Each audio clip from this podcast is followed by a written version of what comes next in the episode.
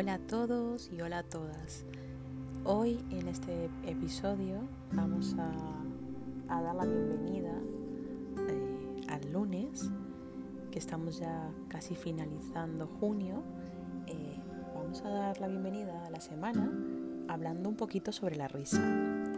Durante mucho tiempo se ha puesto el foco de atención al por qué estamos tristes o por qué padecemos algún trastorno o algún tipo de problema con la clara intención de corregir el problema.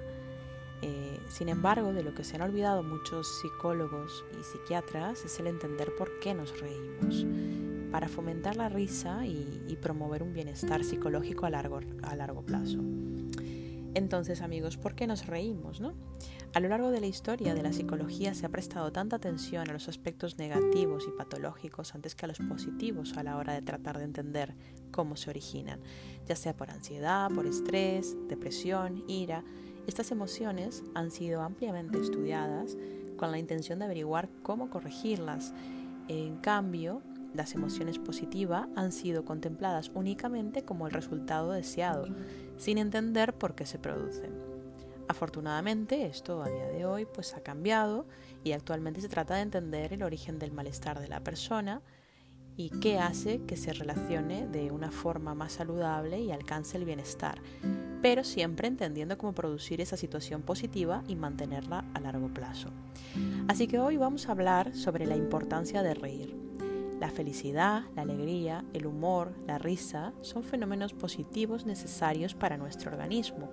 En la mayoría de los casos, y siempre que se den en los contextos adecuados, estas emociones tienen una clara función adaptativa a nivel personal y social. Normalmente, cuando nos reímos con otras personas estamos actuando de forma claramente prosocial, dando señales de que disfrutamos de su compañía y esto pues evidentemente potencia los vínculos relacionales. Al fin y al cabo el, hombre, el ser humano, es un ser relacional. La risa es un componente no verbal muy importante a la hora de comunicarnos, pues es la forma no explícita de indicar que lo que estamos diciendo o bien es una broma o es algo que se debe interpretar con humor. Por ejemplo, cuando decimos algo que parece serio pero a la vez echamos una risa, es como si le estuviésemos quitando pues un poco de, hierro ¿no? al asunto. Suaviza y a la vez pues evita ese golpe, el impacto o el momento tan incómodo con otras personas, conservando pues las relaciones.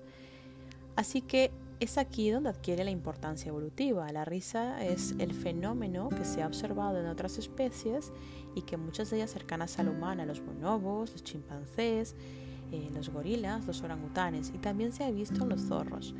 La risa en el, mundo animal sirve para indicar que cuando se está realizando una determinada acción, esta no va en serio, como por ejemplo cuando dos zorros están mordisqueándose, pues esto quiere decir que están jugando y que no hay nada de qué preocuparse.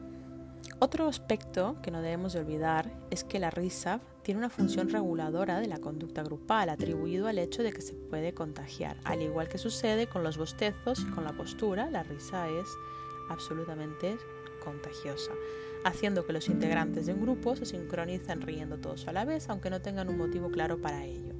El motivo por el que la risa sea contagiable tiene que ver con unas neuronas muy importantes para el ser humano, las neuronas espejos. Pero bueno, esto ya lo hablaremos en, más adelante. Vamos a hablar ahora de lo que nos importa realmente, que es qué beneficios tiene la risa. La risa estimula, el sistema inmune, lo cual se traduce en mayor resistencia frente a patógenos. También se ha observado que gracias a ella nuestro umbral de dolor aumenta, es decir, nos hace menos sensibles al dolor. Es por este motivo que terapias como la risoterapia se han mostrado útiles en contextos hospitalarios y de tratamientos médicos varios, que si bien es cierto que no cura la enfermedad, pero hace que sea más llevadera. Se ha observado que contribuye también a una reducción de los niveles de colesterol y una mejora de la oxigenación de la sangre. Así que mm, no se debe pensar que reír es sinónimo de correrse en un, de correrse en un maratón, pero sí que resulta ser un buen ejercicio aeróbico. Gracias a sus efectos se podría relacionar al ser una persona risueña con tener hasta un 40%, menos de, un 40 menos de problemas vasculares. Haciendo así que una persona pues, pueda llegar a vivir una media de unos cuatro y medio años más. Así que bueno, ya sabéis, hay un dicho muy popular que dice que reír alarga la vida, pues de aquí viene amigos. Así que bueno, el reír influye en nuestra salud mental. El acto de reír contribuye a aplacar la ira, lo cual además eh, de reducir el riesgo de padecer problemas cardíacos, evita que se tengan problemas relacionales. Así que bueno, eh, ahora vamos a hablar un poquito sobre cómo podemos hacer para poder reírnos para poder afrontar los problemas. Después de haberos contado todo esto, que es lo que a mí más me importa, es poder deciros cómo podemos hacer para poder reírnos, para afrontar los problemas de una forma distinta. Lo primero es que hay que sosegarse y analizar el problema y buscar soluciones. Siempre intentar sacarle un punto cómico al asunto, porque claro, evidentemente todas las cosas tienen un punto del cual nos podemos reír.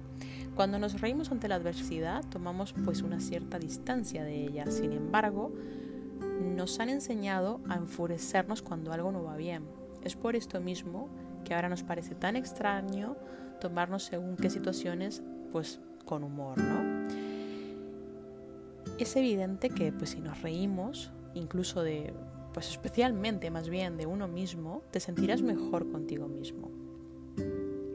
Darás cuenta que te va a aportar mayor felicidad, que te podrás sentir muchísimo mejor y sobre todo que tu problema tendrá una parte positiva porque se la vas a encontrar y sobre todo que pues tu percepción ante dicha situación negativa pues va a cambiar completamente.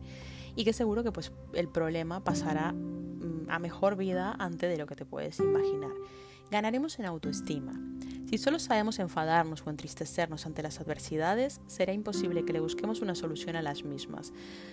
Tomarla con el mundo no nos va a resolver absolutamente nada, así que es por esta razón que cuando te ríes los problemas significará en parte que no te afectan o que simplemente puedes afrontarlos con una sonrisa en la boca. Esta es una forma de ponerse un muro ante los contratiempos que demostrará que los problemas insignificantes pues no nos afectan y más si te los tomas con un poco de humor, por supuesto.